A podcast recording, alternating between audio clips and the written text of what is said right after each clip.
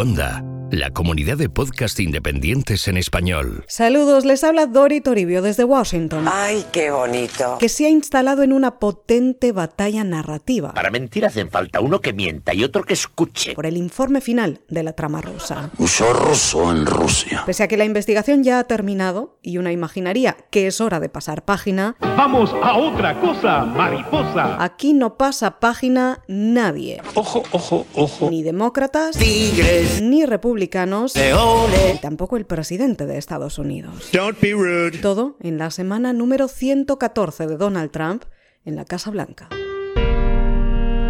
Los hilos de Washington. Con Dori Toribio.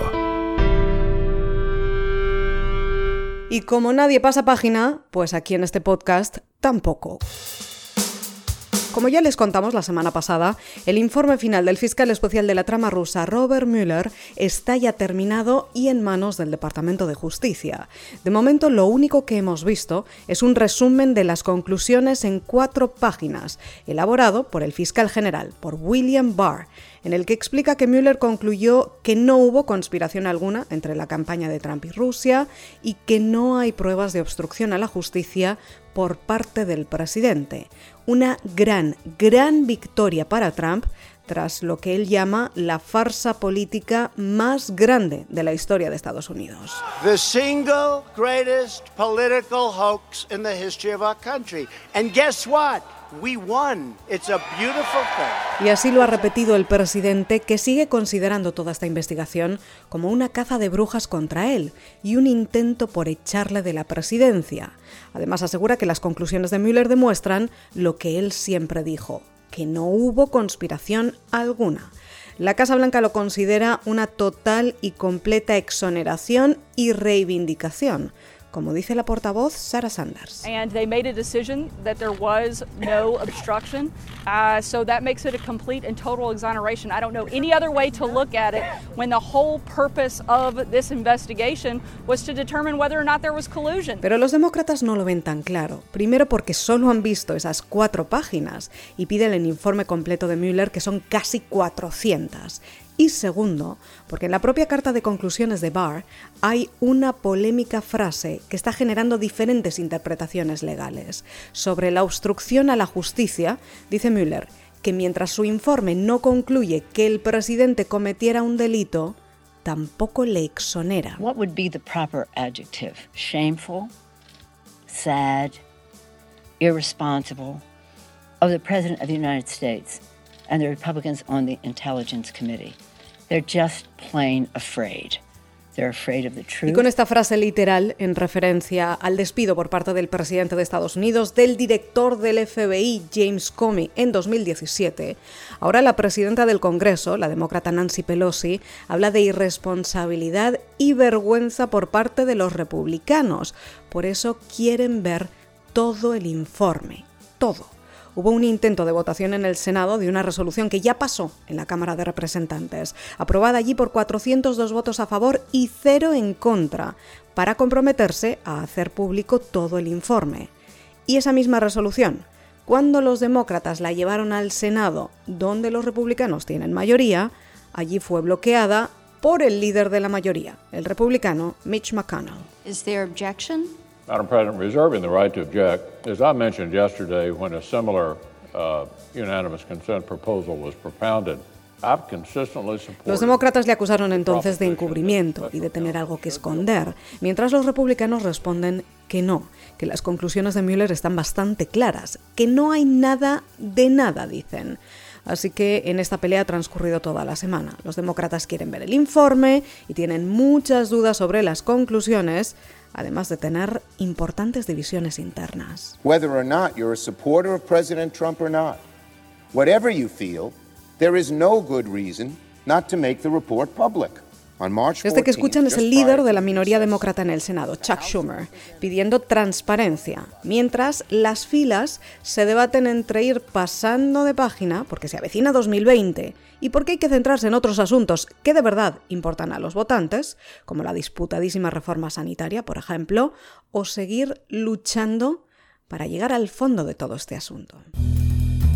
I'm going to turn to our witnesses who are the subject of the hearing today, but before I do, and as, it, as you have chosen, uh, instead of addressing the hearing to simply attack me, uh, consistent with the president's attacks, uh, I do want to respond in this Y este way. que escuchan es Adam Schiff, es el presidente del Comité Judicial de la Cámara de Representantes y quien dijo durante meses que tenía pruebas suficientes para acusar al presidente de Estados Unidos de conspirar con Rusia.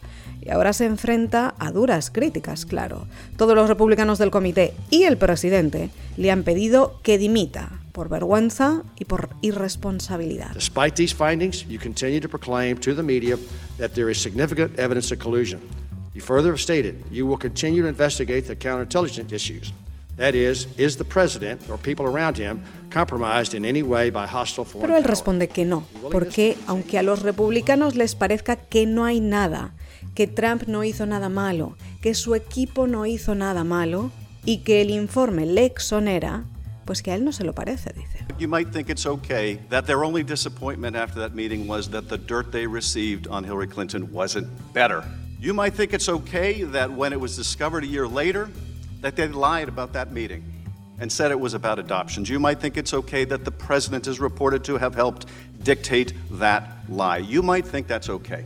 I don't. Y lo que explica Schiff es lo que concluye el fiscal especial Mueller, que los rusos sí contactaron varias veces con la campaña de Donald Trump. En concreto, cita ese contacto con el hijo mayor de Trump durante la campaña para ofrecerle trapos sucios sobre la candidata demócrata y que él aceptó en lugar de llamar al FBI, dice. En aquella reunión, en la Torre Trump, que ya está más que confirmada. O que el jefe de campaña, Paul Manafort, se reunió con rusos vinculados al gobierno, con encuestas electorales sobre la mesa.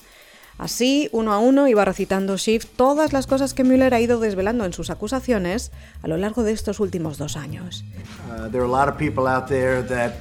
have done some very, very evil things, very bad things, I would say treasonous things uh, against our country.